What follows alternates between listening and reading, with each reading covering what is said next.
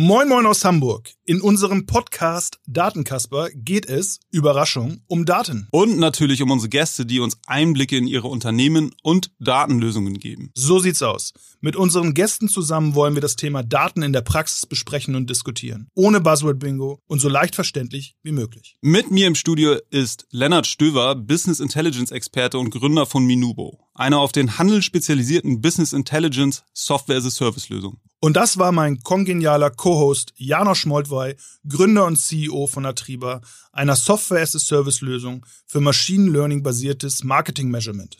Herzlich willkommen zu dem Selbsthilfe-Podcast für Datenbetroffene. Normalerweise sehen wir uns mindestens einmal im Monat bei unserem Stammtisch, wo Daten keine große Rolle spielen, außer vielleicht die Anzahl der Biere im Vergleich zur Uhrzeit am nächsten Morgen, wo wir aufstehen müssen. Wir kennen uns nun mittlerweile seit 20 Jahren, haben zusammen die Schulbank an der Wirtschaftsakademie Hamburg gedrückt, haben Minubo gegründet und einiges zusammen erlebt. Mittlerweile ist er Leiter Digital Development bei der TESA AG. Die meisten von euch kennen TESA wahrscheinlich nur als TESA-Film. Und was viele nicht wissen, ist, dass 75 Prozent des Umsatzes im B2B-Bereich mit der Industrie gemacht werden. Was man sich unter Leiter Digital Development vorstellen muss und was seine Mission bei TESA ist, das verrät uns unser heutiger Gast Michael vom Sonder.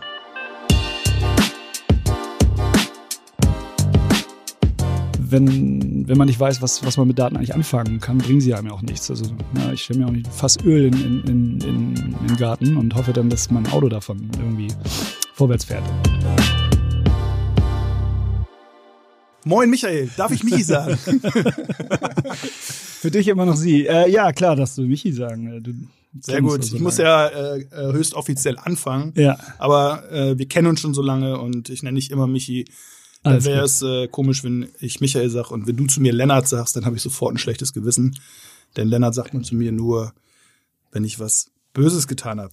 Schön, dass du da bist bei unserer allerersten Folge von Datenkasper, dem Selbsthilfe-Podcast für Datenbetroffene. Bei uns ist mein kongenialer Co-Host Janosch Moltwey, Gründer und Geschäftsführer von Atriba, einem Startup, das sich mit Machine Learning basiertem Attribution Modeling beschäftigt und wie man schon aufgrund dieses Titels äh, oder dieses Betätigungsfelds vermuten kann, ist er hier wahrscheinlich der größte Datenkasper in der Podcast-Kabine. Moin, Janosch. Moin, Lenny. Moin, Michi. Moin, moin. Michi, wir kennen uns schon sehr lange, haben zusammen studiert und haben zusammen Minubo gegründet. Äh, das ist eine Ready-to-Use-Bereisung für den Handel. Jetzt bist du bei TESA Leiter Digital Development. Bedeutet dieser Titel, dass du ein Business-Kasper bist oder ein Datenkasper? Und was ist eigentlich deine Mission bei TESA? Also ich weiß nicht, was ein Datenkasper macht. Äh, ich weiß, was ein Business-Kasper macht, aber selbst das äh, mache ich nicht mehr. Das habe ich vielleicht früher mal gemacht. Äh, direkt über Singapur nach München zu fliegen. Ähm, nee, als Leiter Digital Development ähm, habe ich insbesondere den letzten drei Jahren zusammen mit dem Vorstand und den operativen Bereichen vor allen Dingen ähm, herausgearbeitet, wo Digitalisierung unserem Kunden und damit eben Tesa äh, helfen kann oder Wert stiften kann und äh, nicht mehr und nicht weniger. So und gleichzeitig haben wir auch schon erste Projekte mit angeschoben, ähm, Fähigkeiten, die wir nicht hatten, die wir brauchen für die digitalen Themen, ähm, ja eingestellt äh, oder eben über Freelancer verlängert, so dass, dass wir auch irgendwo schon mal ein bisschen in Bewegung gekommen sind. Das habe ich in den letzten drei Jahren gemacht. Das, das äh, war jetzt sozusagen der Anfang der Digitalisierung bei TESA. Cool, das klingt ja noch recht abstrakt und ehrlich gesagt auch so ein bisschen Corporate Speak mäßig. Kannst du mal so ein konkretes Projekt nennen, wo du das Thema Digitalisierung richtig durchpushen konntest? Ja, also ähm, wir sind ja, TESA ist ja ein sehr erfolgreiches Unternehmen, sehr tradiert, mit, mit vielen Menschen, insbesondere im Marketing und Vertrieb, eine unserer Kernkompetenzen. Und da setzen wir unter anderem heute schon an mit konkreten Produkten wie zum Beispiel äh, eine Lösung, die die Daten, die wir in den anwendungstechnischen Laboren, ähm, wo wir auf Kunden Originalsubstraten die Performance unserer Klebebänder testen, so erfassen, dass wir in Zukunft schneller eine Empfehlung geben können, welches das richtige Produkt ist, ähm, welche Produkte vielleicht auch im Sortiment noch fehlen, ohne dass wir lange Testreihen fahren müssen. Und ähm, das ist ähm, ja eine Software, die wir selber bauen, weil sie uns eben auch vom, vom Wettbewerb differenziert. Nennt sich ähm, TESA Leap, ja, eine cool. Eigenentwicklung. Cool. Und äh, also darüber könnt ihr halt schneller einfach ohne Test reinzufahren äh, erfahren, so was die Kunden dann tatsächlich am besten anwenden sollten. Genau, genau. Vielleicht, vielleicht nochmal äh, zur Erklärung. Also Tesa kennt man natürlich als Tesafilm ja. im, im, im täglichen Bedarf, äh, aber ein Großteil der Umsätze fahren wir eher mit äh, Elektronik äh, oder in der Elektronikindustrie, in der Automobilindustrie, Drogenindustrie, ähm, Flugzeug und so weiter. Also eher im Industriebereich und ja, da sind eben hochtechnische Klebebänder kommen zum Einsatz für kritische, teilweise eben sehr kritische Anwendungen und da wollen unsere Kunden eben sehr genau wissen, wie die in extremen Situationen bei Kälte, bei, bei Unterwasser ähm, äh, funktionieren. So. Und natürlich kann man das alles immer testen, testen, testen, testen. Sehr manuell, manuell oder eben digital. So. Cool. Und da setzt diese Software als Beispiel und, und die sammelt dann quasi die ganzen Daten über die quasi Klebe, äh, Quantitäten, Qualitäten. Genau, genau. Also du musst dir das wirklich so vorstellen. Ähm, nimm dir einen Kotflügel, ja, der schickt ja. dann, äh, sagen wir mal, keine Ahnung, Volkswagen schickt uns einen Kotflügel und, und, und ein Bauteil, irgendein Sensor und, und sagt, hier, äh, hält das, ja, oder wie hält das? So. Und dann gehen, gehen die Leute hin und, und verkleben das. Und die Art und Weise mit verschiedenen Klebebändern. Und ähm, die Art und Weise, wie das ange drückt wird. Ja, äh, bei welcher Temperatur? Ähm, äh, ist es ein Schaumstoffträger? Ist es ein äh, ja, ein, ein, ein Filmträger oder was auch immer. Also diese ganzen Parameter, die spielen da alle einen extremen, haben einen Einfluss darauf. So und äh, kann man nicht einfach nur sagen mit dem mit dem Daumen so mal so reindrücken und sagen ja hält oder das irgendwie schief angucken, sondern äh, da spielen kommen relativ viele Daten zusammen, ähm, strukturierte Daten, ähm, aber immerhin auch eben so viele, dass das alles nicht mehr nur in einem Gehirn funktionieren kann. So. Ja, mega spannend. Cool. Michi, ähm, der Podcast hier geht ja darum, über Daten zu sprechen, wie äh, unsere Gäste durch ihren Job oder äh, durch ihre Berufung mit Daten arbeiten. Ähm, in dem Kontext gibt es so, habe ich mal eine Frage an dich, und zwar, es gibt so einen Satz, den kann ich nicht mehr hören. Äh, hm. Das ist, äh, Daten ist das neue Gold oder auch wahlweise Daten äh, ist das neue Öl. Äh, wie oft hast du diesen Satz schon bei Tesa gehört? Und gibt es einen anderen Satz, den du äh, vielleicht auch nicht mehr hören kannst?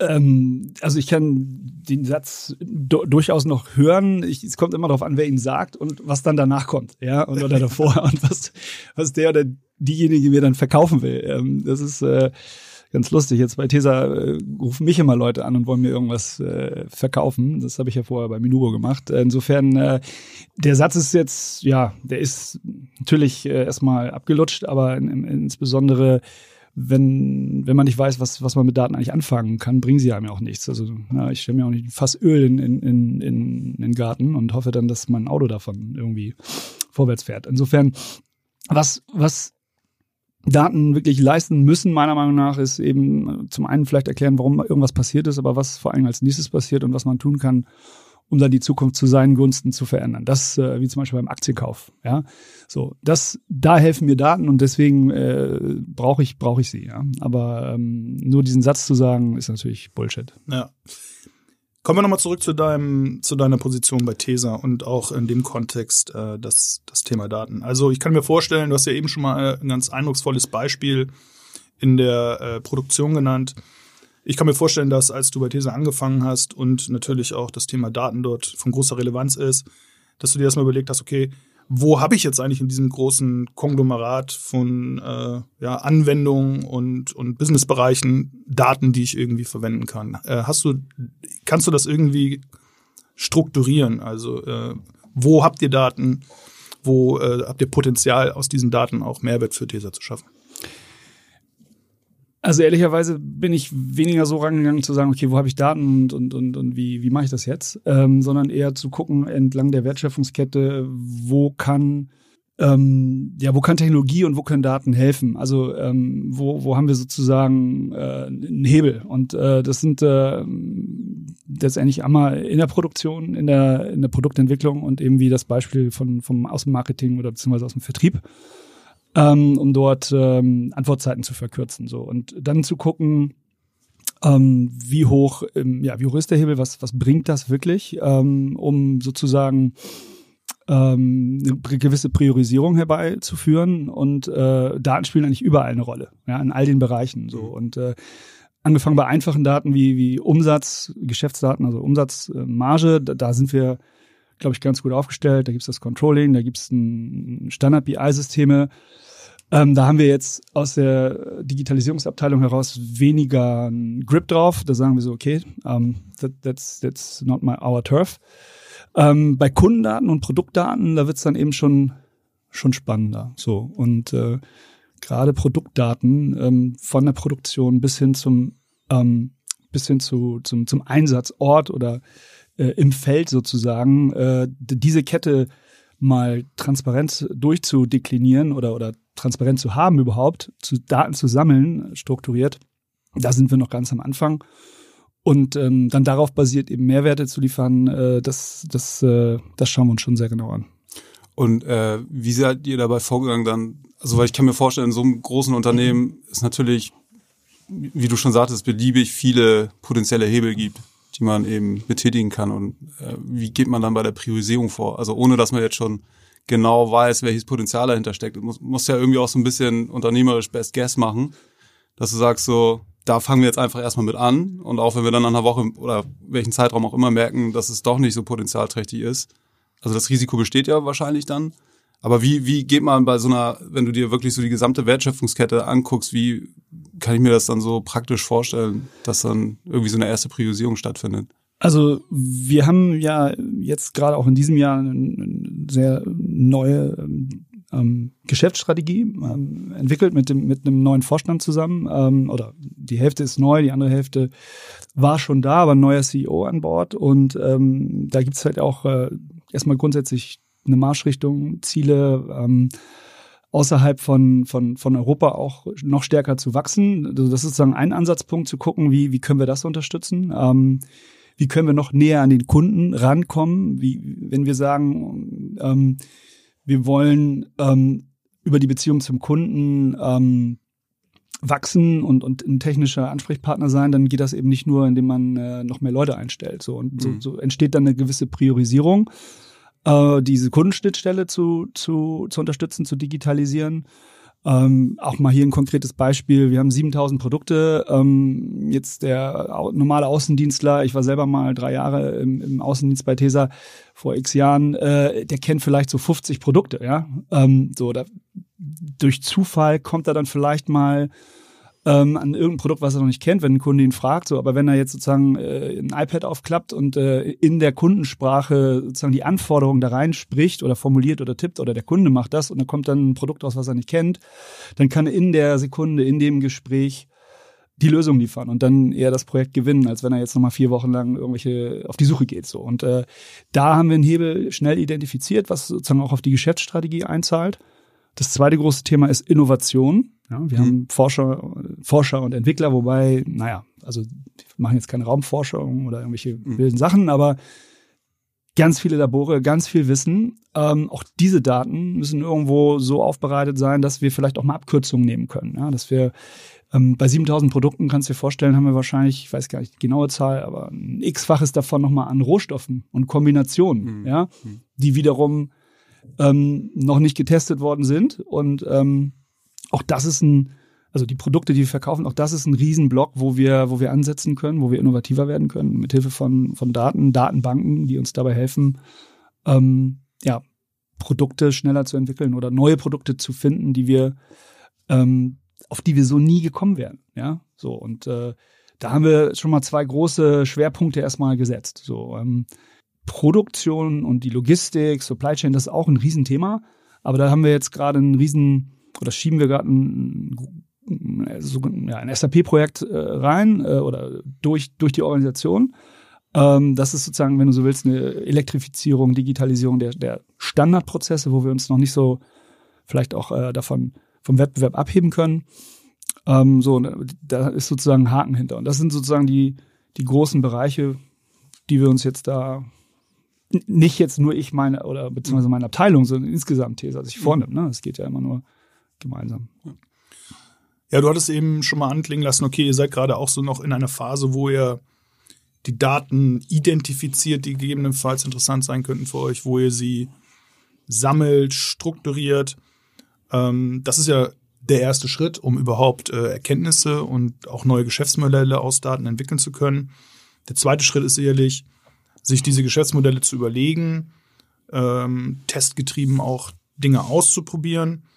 Und ähm, ja, der heilige Gral, ja, der, den ich jetzt noch nicht gefunden habe und viele meine ich auch nicht, ist ja das Thema auch irgendwie Automatisierung oder äh, durch AI, äh, Machine Learning, irgendwelche Dinge finden, gerade so im Bereich Forschung, würde ich sagen, oder im, äh, was du gesagt hast, in der Produktentwicklung, Zusammenhänge zu finden, die man eben äh, nicht manuell rausfinden könnte und äh, oder nur mit sehr, sehr, sehr viel Aufwand. Habt ihr da schon, arbeitet ihr schon an diesen Themen? Äh, gibt es da schon erste Erfolge äh, in dem Kontext oder ist das noch ein Thema, was relativ weit in der Zukunft herrscht, äh, liegt? Also du hast äh, völlig recht, dass äh, wenig Menschen da, Menschen da draußen, die sagen, ähm, ja, wir, wir erfassen alle Daten total super und äh, wir sind nur noch mit, äh, mit Auswerten oder mit, mit äh, künstlicher Intelligenz da irgendwie dran. Also auch wir haben so viele unterschiedliche Geräte im Einsatz in, den, in, der, in der Produktentwicklung oder bei den, bei den Tests, ähm, die ähm, Daten liefern. Auch das zusammenzubringen ist, ist, eine, ist eine Aufgabe. Da sind wir das, das machen wir gerade. Insofern ja, Daten erfassen ist ein Riesenthema, aber wir, wir ähm, gucken auch jetzt schon ähm, äh, darauf, wie wir ähm, sozusagen die Daten nutzen können und auch komplexe Datenanalysen über die Produktdaten laufen lassen können. So und da setzen wir insbesondere auf, auf Graph-Datenbanken. Nicht, weil sie gerade hip sind, sondern äh, weil sie eben unsere Anforderungen abbilden können und äh, Graph-Datenbanken können das. Und äh, wir sind jetzt, äh, also das meine nicht ich, sondern das macht äh, Stefan Franke mit seinem, mit seinem Team. Ähm, haben wir sogar so ein künstliches neurales Netz entwickelt, welches eben komplexe Produkt- oder Technologieempfehlungen aus den Daten ableiten kann, also ähm, auch durch Näherung, ja, also nicht nur zu sagen, okay, hm, ja, haben wir nicht das, was wir jetzt hier brauchen, sondern durch Näherung zu gucken, was ist denn der nächst, nächstbeste, was ist die nächstbeste Produkt-Rohstoffkombination äh, und insofern kannst du so, so ein Produktportfolio von 7000 Produkten überhaupt erst handeln. Und ähm, da, darf ich ganz kurz einhaken? Ja, klar. Mega spannend. Also Bitte nicht dann, nach der Technologie fragen. Ja? Äh, ich wollte wollt gerade fragen, also welche, also Graph-Datenbanken natürlich äh, okay. äh, vielleicht für die Zuhörer ganz spannend, falls du da einen Technologieanbieter nennen kannst. Neo4j. Neo4j, okay. Mhm. Ja. Äh, spannendes Framework. Und dann natürlich äh, für mich so eher von der Machine Learning Richtung kommt, äh, wenn ihr das neuronale Netz entwickelt habt, äh, ist das dann eher bei euch also habt ihr eine spezielle Data Science Abteilung oder ist das auch bei der in der Forschung und Entwicklung angegliedert? Ähm, und äh, natürlich, also ich möchte, würde natürlich zu gern wissen, ob ihr das dann direkt in Python macht, welche Packages ihr nutzt, aber Vielleicht das, bist du da überfragt, ja. aber äh, so ist, ist das dann auch selbst entwickelt? Macht ihr das wirklich? Ja, das ist selbst entwickelt cool. ähm, und äh, ist eine Kombination aus äh, ja, eigenen Entwicklern, Data Scientists, Data Engineers, äh, haben, arbeiten mit einem Dienstleister äh, zusammen. Ähm, und äh, ja, Stefan Franke baut da eben baut da eben was auf. Ja. Cool. Und das unterstützt dann direkt die Produktentwicklung und auch, also genau. FD und genau. Okay, super.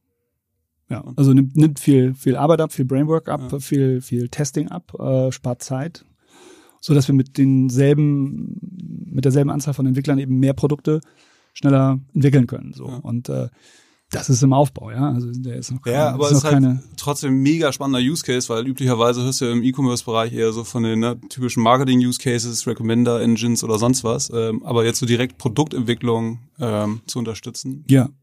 Cool. Ja, schön, dass du es erwähnt. Der E-Commerce-Bereich, der langweilige. Da komme ich ja her, da ist mein Home-Turf, äh, da kenne ich mich ja aus. Da sind ähm, wir ja auch nicht ganz unbeteiligt. Äh. Ja. Ähm, ja, also ähm, vielleicht nochmal zu Tesa, haben wir am Anfang ein bisschen vergessen. Tesa ist ja, wie viele Mitarbeiter hat Tesa?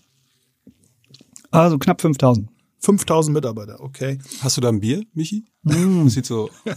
äh, es ist äh, Digga, Mate. Wieso, wieso haben wir denn kein Bier, Lenny? Mate ist das. So. Das ist, äh, ist nicht der, der Trick hier mit dem Teebeutel und Rotwein und so. Mate-Bier. Der Trick mit dem Teebeutel und dem Rotwein, das ist eigentlich. Ja, die Videokonferenz, wo du einen Teebeutel raushängen lässt, aber eigentlich hast du Rotwein im, im Becher. Oder rum. Ah, ja, stimmt. Für die, für die härtere ja. Fraktion. Der Kollege von mir meinte nur, nur äh, ähm, keine Mischen, keine Mischen.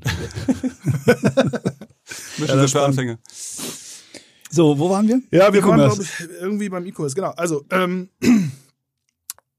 genau, also jetzt hatten wir die Produktentwicklung hier angesprochen. Äh, das Thema Endkunde, also jetzt habe ich verstanden, okay, ihr habt eigentlich einen großen B2B-Bereich, ja, äh, habt natürlich auch einen B2C-Bereich, Tesafilm kennt ja jeder, gehört ja auch dazu.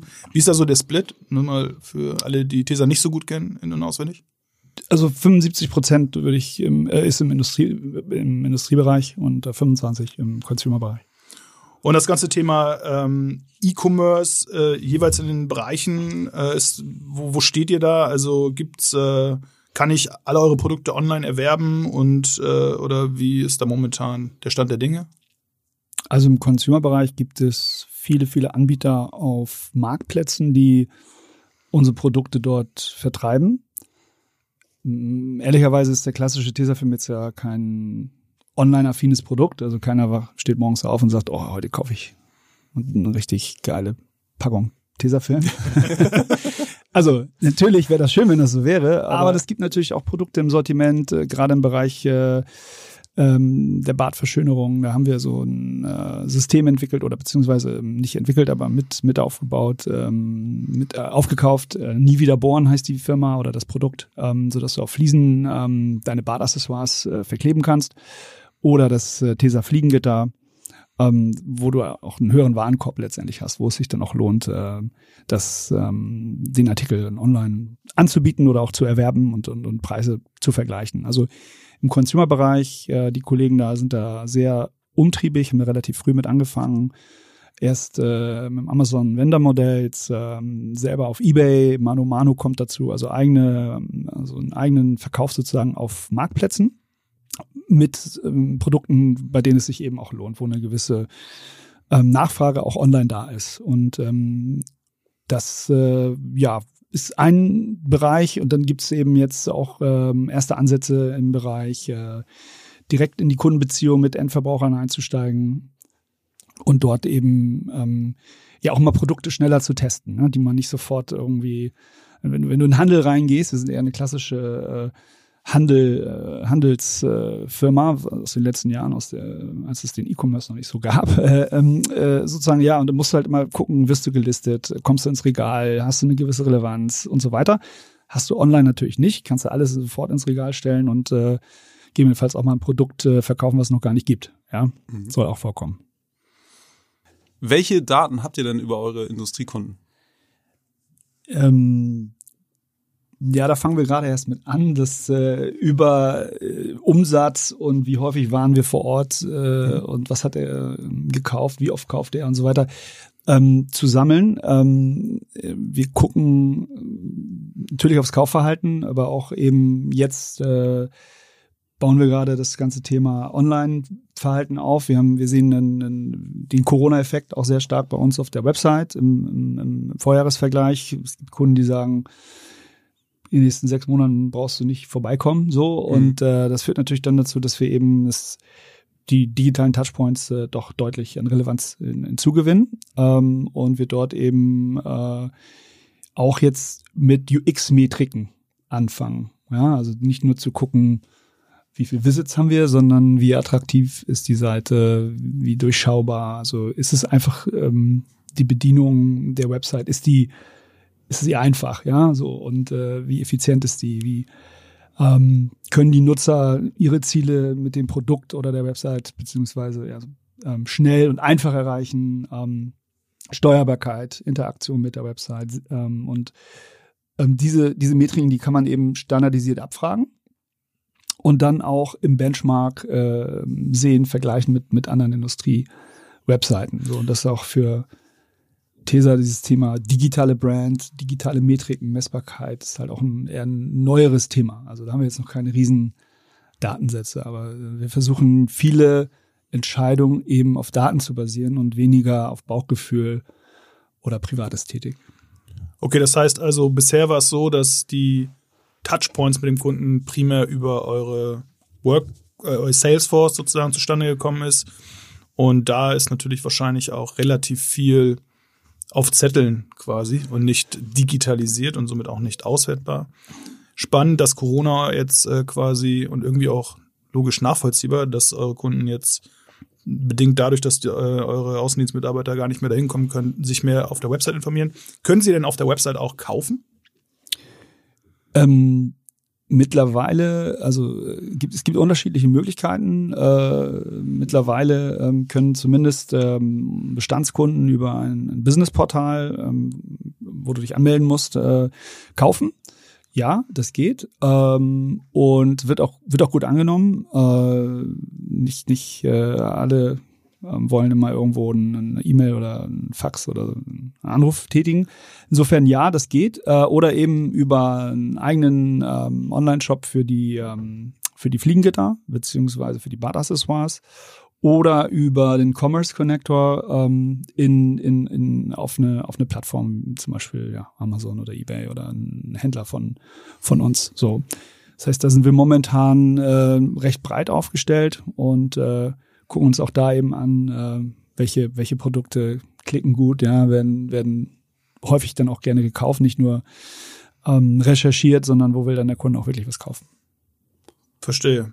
Und dann könnt ihr auch so Profile von den Nutzern schon erstellen, theoretisch, ne? Also dass ihr, dass ihr wisst, so, okay, der interessiert sich jetzt eher für Badaccessoires und ja, genau. also ganz einfach und weniger für jetzt äh, Kleber im Automobilbereich oder sowas. Äh, richtig, also genau das ist ja, ist ja der Punkt, ne? Das ist ja mhm. die, äh, die, die gute Nachricht ist, Tesa ist sehr breit aufgestellt. Das ja. heißt, jetzt gerade in der Krise, wenn die Automobilindustrie abschmiert und wir da natürlich auch weniger Kleber verkaufen, sich die Leute aber dann eben ihr Heim verschönern, dann, dann hm. profitiert wieder dieser Bereich so. Und dann müssen wir natürlich auch den Touchpoint-Website irgendwo so individuell anpassen, dass die Leute das Gefühl haben, okay, hier bin ich zu Hause, das ist das, was äh, ich brauche und ich komme schnell an die Informationen und hier wird meine Sprache gesprochen. Und da irritiert es jemanden, äh, aus der Automobilindustrie eher, wenn er dann ein Fliegengitter angezeigt bekommt. und äh, diese, diese Profile, ähm, das, das bauen wir halt erst gerade auf. Das ist jetzt auch noch nicht äh, State of the Art, ja, wenn man sich das heute anschaut. Ähm, aber auch da haben wir in den letzten, sagen wir, zwölf Monaten relativ äh, viel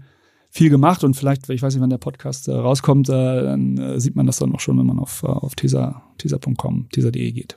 Ja, äh, geht alle auf tesa.de, tesa.com und kauft Fliegengitter. Aber es sind schon äh, unterschiedliche Portale dafür oder kaufen die Industriekunden dann auch ganz normal über teaser.de oder nein, nein. Also es kommt natürlich auf den Kunden an, äh, aber die, die, die großen Kunden, beziehungsweise da gibt's ja auch Wertschöpfungsketten, also du hast dann einen Speck-in-Prozess äh, bei ja. Volkswagen in Wolfsburg und äh, das Emblem, wo das Klebern draufkommt, wird in Brasilien gefertigt und der Kunde kauft dann irgendwo äh, ja, in Südamerika irgendwie äh, beim Händler ein oder so. Also das ist schon recht, recht komplex, aber die großen Kunden kaufen nicht über unsere Website an, sondern wir kaufen über, äh, beziehungsweise äh, wir verkaufen über deren Einkaufsplattform oder über EDI-Schnittstellen. Ähm, so, aber natürlich gibt es einen Mittelbau und auch viele kleine Kunden, ähm, die äh, auch in der ähm, eher so Richtung Self-Service gehen äh, wollen auch äh, und da eine digitale Kundenerfahrung brauchen, die ähm, ja, die ihnen hilft und die den Problem löst und äh, ja, möglichst möglichst einfach, dass das äh, die Interaktion mit Tesa macht.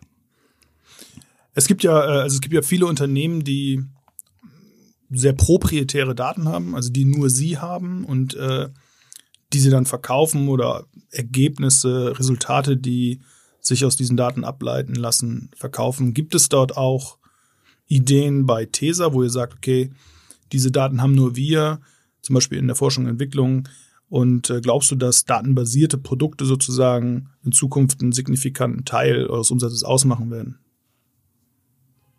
Also, das ist, glaube ich, noch ein sehr weiter Weg dahin. Äh, vorstellen kann ich mir das absolut, ähm, weil wir eben ja, proprietäre Daten haben, beziehungsweise Daten aus äh, Anwendungen kennen.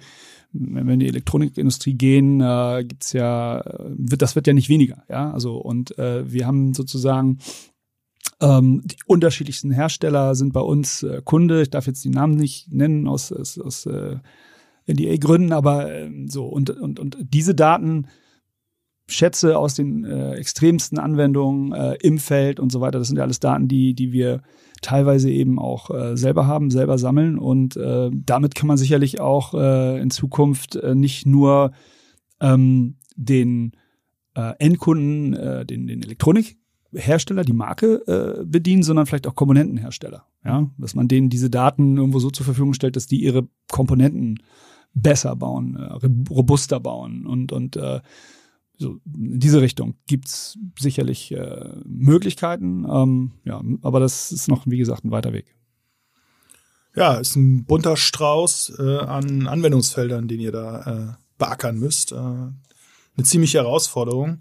Also vielleicht nochmal ganz konkret äh, zu den äh, Komponenten äh, Verbesserungen auf Basis eurer Daten. Äh, kannst du da vielleicht nochmal ein konkretes Beispiel nennen? So, also wenn ich jetzt irgendwie Hersteller von, von Laptops bin, ähm, wird da irgendwas geklebt? Wahrscheinlich nicht. Ähm, Doch, klar. Ja? Mhm. Da, okay. Also, Und denen hilft das dann eben zu wissen, so wie euer Werkstoff da performt unter bestimmten Extrembedingungen oder Rahmenbedingungen. Ja, genau. Also, äh, man spricht also von sogenannten dynamisch-mechanischen Stresstests, äh, wo ähm, gewisse ähm, Testverfahren, Rüttelverfahren äh, oder wird dran gezogen, wie auch immer. Mit, da werden, da werden Kräfte, die werden gemessen und äh, dann wird geguckt, äh, ja, wann bricht das, ja, und Mhm. was bricht, ja, wo bricht es. Und äh, ähm, diese Daten ähm, dann zu sammeln, äh, ist das eine, aber dann auch zu gucken, welches Produkt, mit welchen, aus welchen Rohstoffen besteht dieses Produkt.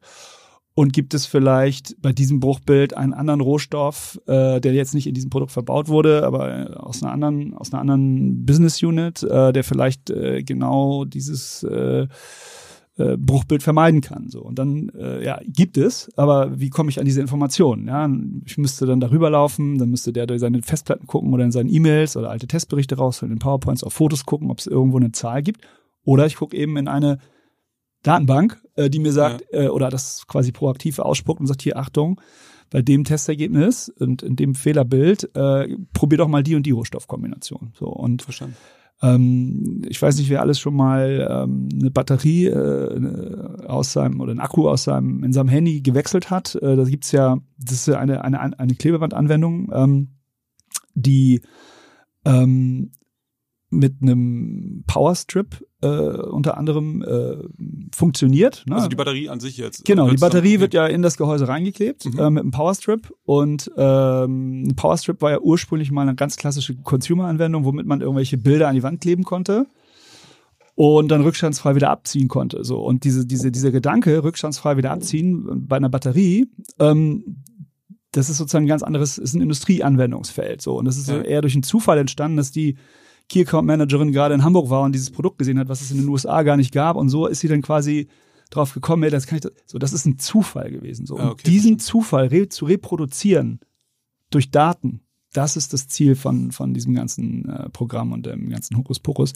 dass man eben diesen Zufall einfach reproduzieren kann, so. Und, äh, ja, das äh, geht nicht ohne die richtigen Daten. Und vor allen Dingen intelligenten Menschen, die diese Daten richtig zusammenstecken. Das Datenmodell, darüber haben wir, glaube ich, noch gar nicht so viel gesprochen. Womit fängt man eigentlich an? Äh, und ich glaube, ähm, wenn Stefan Franke da nicht äh, drei Gehirnhälften hätte, dann würden wir da auch nicht das richtige Datenmodell haben bei TESA. Das haben wir jetzt. Und ähm, um auch uns in Zukunft da nichts zu verbauen. Und das äh, ja, ist eine der wichtigsten Themen, bevor wir über Technologie reden oder so. Ja. Und, und das ist auch in dieser Graph-Datenbank abgebildet? Ja. Oder das ist okay, Genau. super. Und, Genau. Und da natürlich ist dann vorstellbar, potenziell zukünftig auch AI-Algorithmen drüber laufen zu lassen, die quasi von selber auf Empfehlungen kommen, also Genau. quasi aus dem schon bestehenden Wissen noch weiteres Wissen extrahieren, was ihr dann verwerten könnt. Das ist die Idee, genau. Wir sind jetzt dabei, eben zu gucken, dass wir die Daten erstmal weiterhin oder jetzt anfangen, so strukturiert zu erfassen, dass äh, Algorithmen überhaupt, ich sag mal, Spaß haben. Ja. Ähm, und äh, gewisse Altdaten da vielleicht noch irgendwie rein reinspielen, aber dann geht's äh, erstmal darauf äh, los, die Daten überhaupt, äh, den Datenschatz überhaupt erstmal Mhm. aufzubauen. Den Zufall mittels Daten reproduzierbar zu machen, das finde ich äh, ist ein tolles, tolles Ziel und eine tolle Erläuterung, was eigentlich, äh, was man eigentlich mit Daten machen sollte oder kann. Den Zufall reproduzierbar machen. Michi, also äh, den Tesa-Film, den kann man ja schlecht digitalisieren. Ja? Äh, glaubst du dennoch, dass digitale oder sogar datenbasierte Produkte zukünftig einen signifikanten Teil des Umsatzes ausmachen werden? Also erstmal äh, die Aussage, dass man Tesafilm nicht digitalisieren kann, das ist äh, falsch. Äh, sorry to say. Äh, Tesafilm selbst ist äh, ein Datenspeicher. Äh, vielleicht erinnert ihr euch, das ist ein paar Jahre her, dass äh, die Tesa-ROM mal äh, gezeigt wurde und dann äh, der Tesafilm wirklich auch als Datenspeicher benutzt werden kann. Hat sich natürlich nicht durchgesetzt, äh, die CD war stärker, ähm, aber egal. Also den, den Tesafilm, äh, das gibt's auch heute Anwendungen. Äh, die, ähm, also wo der Tesafilm als Datenspeicher fungiert, aber natürlich nur in einem sehr, sehr mini, mini, mini Bereich. Ähm, man kann ihn beschreiben und so zu einem digitalen Produkt machen. Und äh, kommt, was ist der Anwendungsfall? Fälschungsschutz zum Beispiel. Ah, okay. Ja, also du kannst dann äh, ähm, die die Labels auf einem auf einem Produkt. Äh, es gab mal den Fall in Nivea-Flaschen in, in, Russland. Äh, Öl, ähm, also Motoröl in, in Indien, äh, alles was gefälscht wird, kannst du mit diesem, mit diesem Label sozusagen so unique machen und auslesbar machen, dass du relativ schnell erkennen kannst, ist es jetzt ein Original oder nicht. Und äh, jemand, der dann das Produkt fälscht, der, der druckt dann da vielleicht ein Label drauf, was so aussieht, aber das ist, der, der, der Film ist dann nicht beschrieben, weil diese Geräte, mit denen du das dann beschreiben kannst oder auslesen kannst, die gibt's halt dann eben nur bei uns. So und das, ja. also ein Tesafilm ähm, ist ist, kann man digitalisieren und ist auch, ist auch äh, schon im, im Feld im Einsatz.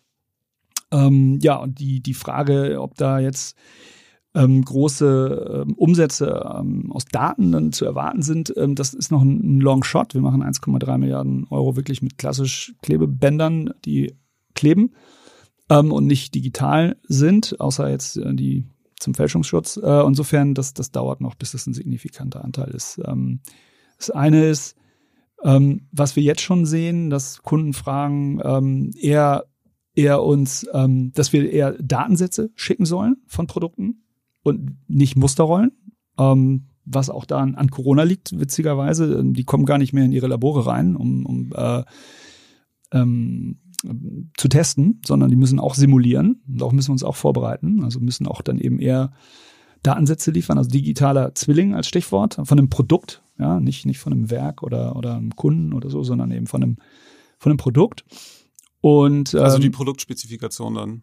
Oder ja, die Produkt-Performance-Daten. Also nicht nur okay, okay. Das, die Produktnummer und die Breite und die Dicke und, und, und welche Klebmasse da drauf ist, sondern wirklich, wie das Produkt performt, ja, und äh, wie es sich verhält. Und ähm, das äh, also sowas wie Klebekraft oder was ich mir darunter vorstellen? Ja, genau, Klebkraft, äh, das ist noch das Einfachste, aber dann eben unter bestimmten Bedingungen wieder, da sind wir wieder bei den Konditionen, ähm, die müssen alle richtig erfasst sein. Ähm, Luftfeuchtigkeit, äh, Luftdruck, äh, Temperatur, Stress, ähm, ja, Abziehwinkel, was auch immer. Also gibt, gibt's äh, gibt's viele Parameter, äh, die die da zusammenkommen und äh, ja, das ist ein, auch wieder viele Daten mhm. und und das eben digital zu liefern, anstatt irgendwie ein Video oder, oder eine Musterrolle, ist dann was völlig anderes. Ja, aber ist der, ist der gleiche Kunde, ist die gleiche Anwendung, ähm, vielleicht in einem neuen Produkt, aber ist am Ende alles äh, ziemlich viel gleich geblieben, außer Danke für die Musterrolle.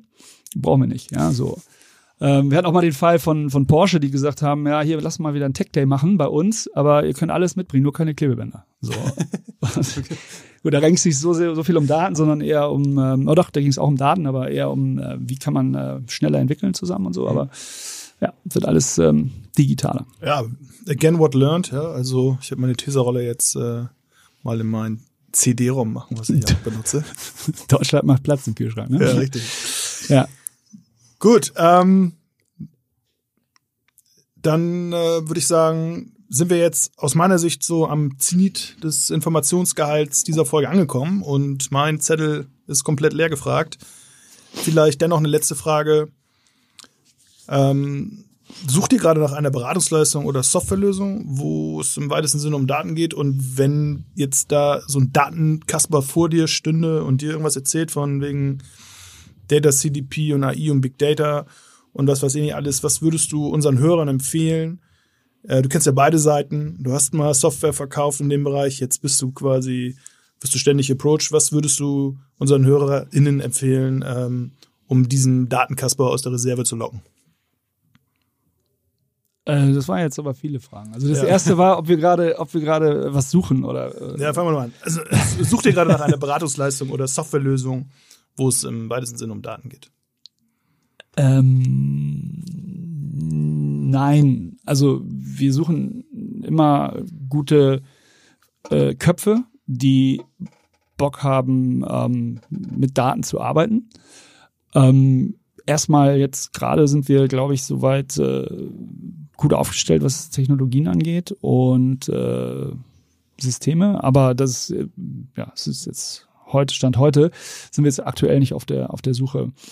Äh, was für mich spannend wird äh, auch nächstes Jahr ist das ganze Thema ähm, Kundendaten und wie gehe ich, wie steuere ich den Außendienst besser noch? Äh, also im Sinne von ähm, welch, wie, wie analysiere ich das Kundenverhalten? Wie kann ich da was raus, raus, äh, rausholen? Also wer da Erfahrung hat, gerne äh, äh, melden, ähm, weil wir haben ja, keine Ahnung, wir machen ja 1,3 Milliarden, da habe ich ja schon gesagt, und äh, das sind so viele Bestellungen und da gibt es sicherlich Ver, Ver, Muster, äh, Anomalien, die irgendwas hindeuten. Äh, das, das ist noch ein Thema, was, was, wir, was wir uns genau angucken wollen nächstes Jahr. So, und da kommen wir halt immer vom, vom Use Case, das ist vielleicht auch meine Empfehlung, äh, das Tool, das sind, das sind 20 Prozent, ja. Mhm. 20 Prozent ist Technologie oder wie Ole, unser CTO bei Minubo immer gesagt hat, kompliziert ist nichts, ja.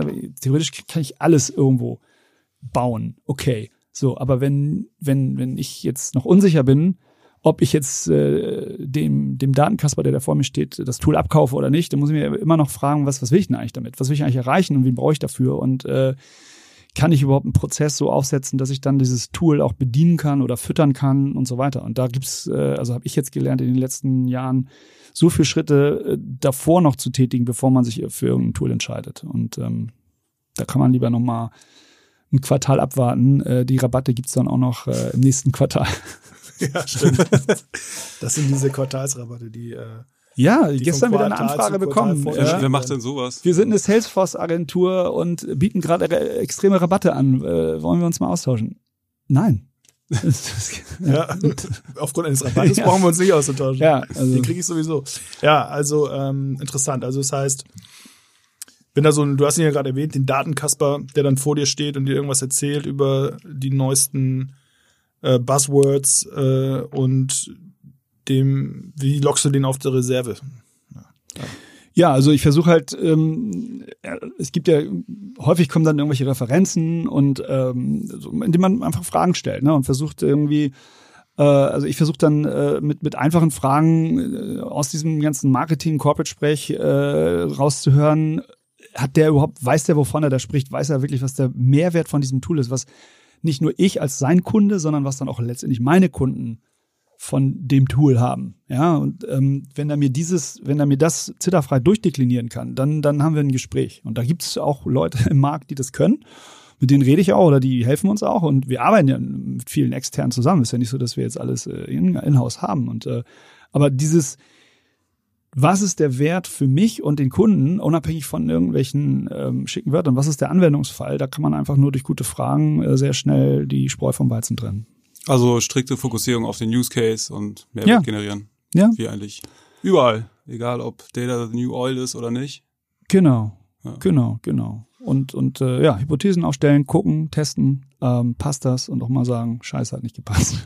Ja, und, und auch mega, mega spannend die äh, Einstellung, dass man also dass Tech eigentlich gar nicht das Problem ist und dass auch die Daten an sich nicht das Problem sind, sondern eher so die Integration in die bestehenden Prozesse, weil nur darüber schaffst du es dann halt die Werte zu generieren. Also ja. Ja, oder ich würde, ich würde sagen, es ist schon eine Herausforderung, Tech, ja, da brauchst du, kannst auch nicht mit jedem Tool äh, alles machen, aber es ist eben genau das Punkt, dass, dass eigentlich jedes Tool alles erzählt. Ja. Es könne alles und man da sehr genau gucken muss, äh, was kann dieses Tool jetzt wirklich gut und was ist nur damit es eben im Reigen des Marketing-Blablas irgendwie mitspielt. Ähm, ja, und hat der, also hat der Toolanbieter auch wirklich diesen Fokus auf den Use Case und nicht äh, quasi auf das Tool an sich und die Tech. Ob es jetzt irgendwie, weiß nicht, Deep Learning ist oder normales Machine Learning. Das ist ja eigentlich völlig egal, wenn der Use Case daraus nicht klar ersichtlich wird. Ne? Genau. Super spannend. Michi, äh, vielen Dank dass du heute bei uns warst. Vielleicht nochmal mein Key Learning. Äh, A, natürlich, dass Tesafilm durchaus digitalisierbar ist und ein Datenträger sein kann. Aber auch, ähm, welche Parameter so im industriellen ähm, Spektrum da mit verarbeitet werden, mit was für Datenbanken ihr da arbeitet. Also cool auch, dass du Neo4j da nennen konntest, so als Framework. Super spannend. Ähm, ist unsere erste Folge gewesen mit Datenkasper. Du durftest bei der Premiere dabei sein. Vielen Dank dafür, dass du Sehr auch gerne, spontan heute dabei sein konntest. Wir bedanken uns natürlich bei allen Zuhörerinnen äh, dafür, dass ihr zugeschaltet habt und freuen uns natürlich sehr, wenn ihr uns auf den üblichen Podcast-Kanälen abonniert und auch vielleicht auf den Social-Media-Kanälen irgendwie Feedback, Kommentare hinterlasst. Diese Folgen werden jetzt alle zwei Wochen rauskommen und sind natürlich sehr froh darüber, wenn ihr auch das nächste Mal wieder zuschaltet, wenn ihr, wenn es wieder heißt, ordentlich Datenkasperei zu veranstalten. Ja, vielen Dank auch von meiner Seite. Danke, Michi. Danke, Janosch. Danke euch. Danke, ciao. Ciao. ciao.